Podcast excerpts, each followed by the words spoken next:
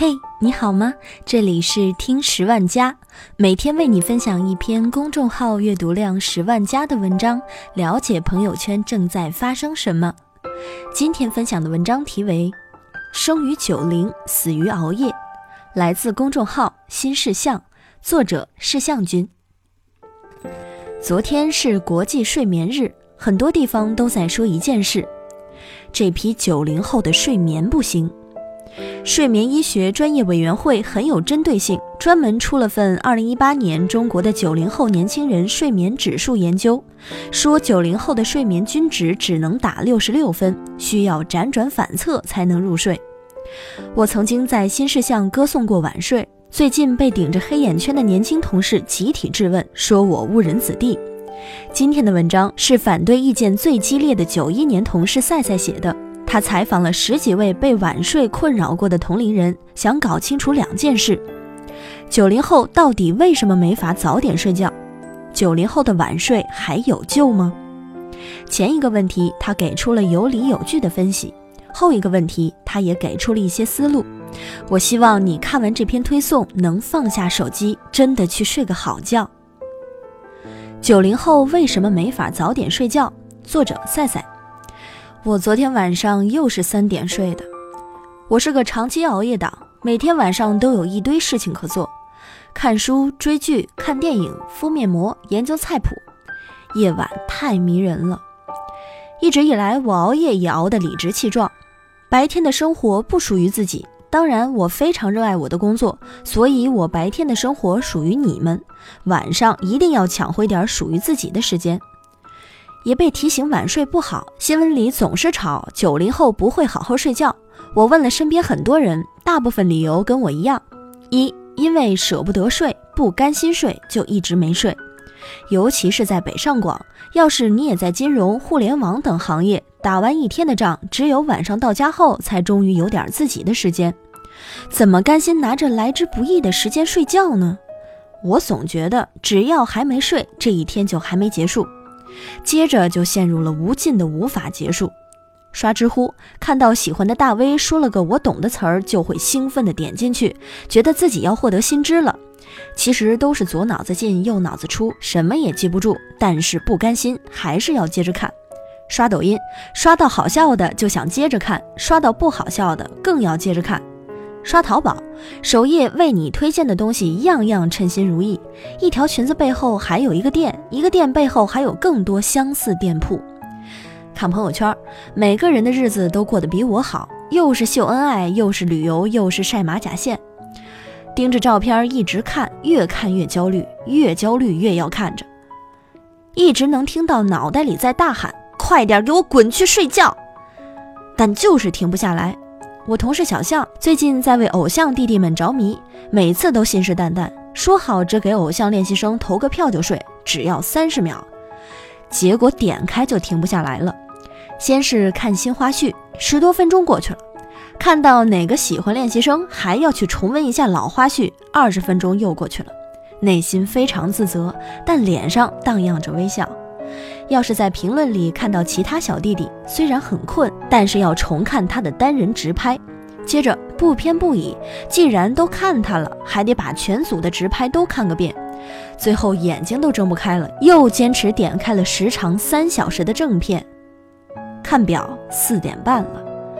这些就是我们用自己的时间做的事。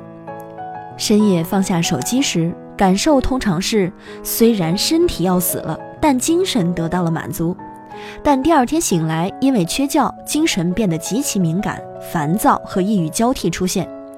中午点外卖，理智告诉我们吃点清淡的，但最后点了一堆垃圾食品，也会对昨晚的自己感到懊恼。黑夜给了我们自由，却没有享受它的自控力。一天二十四小时有时尽，对没自控力的恨可是绵绵无绝期。二，总把事情拖到晚上，熬夜是为了还债。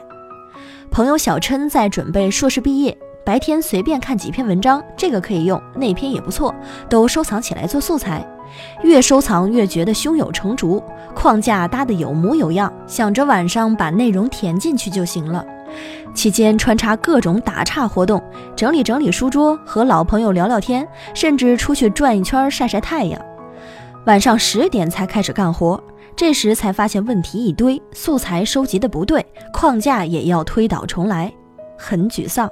十一点冲杯咖啡，搞到三点也弄不出头绪，定五点的闹钟，准备睡俩小时再战，然后又起不来。第二天九点起床，拖着认知完全不协调的脑子继续做低效率的准备工作。更可怕的是，当这种熬夜依赖成了习惯，我们都开始自我安慰：“我就是晚上才有灵感，效率高。”人就是这样，只要一个状态持续够长，一定会给自己找理由。但其实谁熬谁自己心里有数，都是一边红着眼眶一边硬熬。这种熬夜不是意志力驱动的，靠的是白天消磨时间的悔恨。长此以往，效率和成就感都会越来越低。三深夜一思考，那叫一个没完没了。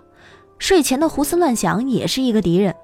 白天我们都在做外部对抗，没太多时间想自己的事儿。到了晚上，躺在床上，只有大脑在活动，但这很少去想开心有用的事儿，大多是在焦虑。朋友贾白一躺上床就开始发愁自己怎么这么穷，躺床上手贱查账户余额，接下来为房租发愁，想着下周和同事吃饭，出去吃一顿就是二百，不去又不太好，再想到这个月的 KPI 可能又要完不成，更加焦虑。到底什么时候才能升职啊？到底什么时候租得起一居啊？什么时候才能买些不看价格啊？我是不是活得太失败了？这些事儿根本想不出结果，可还是不停不停的想，这让我们对得不到的东西更饥渴，对解决不了的事儿更着急。心理学上把这叫做精神反邹，迷茫的事儿越想越迷茫，害怕的事儿越想越没底。带着这些负能量入睡，第二天起床头昏昏沉沉，像绷了根筋，磨磨蹭蹭，不想起床做人。就以这个状态。美好的一天永远不会到来。四，睡觉前的必做事项太多了，导致睡觉本身也要拖延。朋友鱿鱼酱和我说，他们这些凌晨到家的九零后还有一个特殊的痛苦：睡前要卸妆，要洗澡，在之前要遛狗，遛狗前要整理一下房间。这些事儿一方面不想做，但是不做又没法睡觉，所以经常是坐在沙发上一边发呆一边崩溃。都二零一八年了，为什么还没有发明出卸妆、洗脸、脱衣服、洗澡、送上床、躺下盖被子的一条龙机器呀？这一坐就是一小时，好不容易到家能瘫一会儿，这些琐事儿会让人感觉又开始忙活了。累了一天，为了能让自己稍微得体点入睡，真的需要消耗很多心理能量。可第二天看到黑眼圈，又会开始后悔，是不是回家倒头就睡，反而不会这么狼狈？所以，我们到底还有救吗？我是饱尝晚睡之苦的，白天精神不振，工作效率低，对晚睡后悔，情绪总是很暴躁，身体和皮肤也在变差，免疫力低下，动不动就生小病。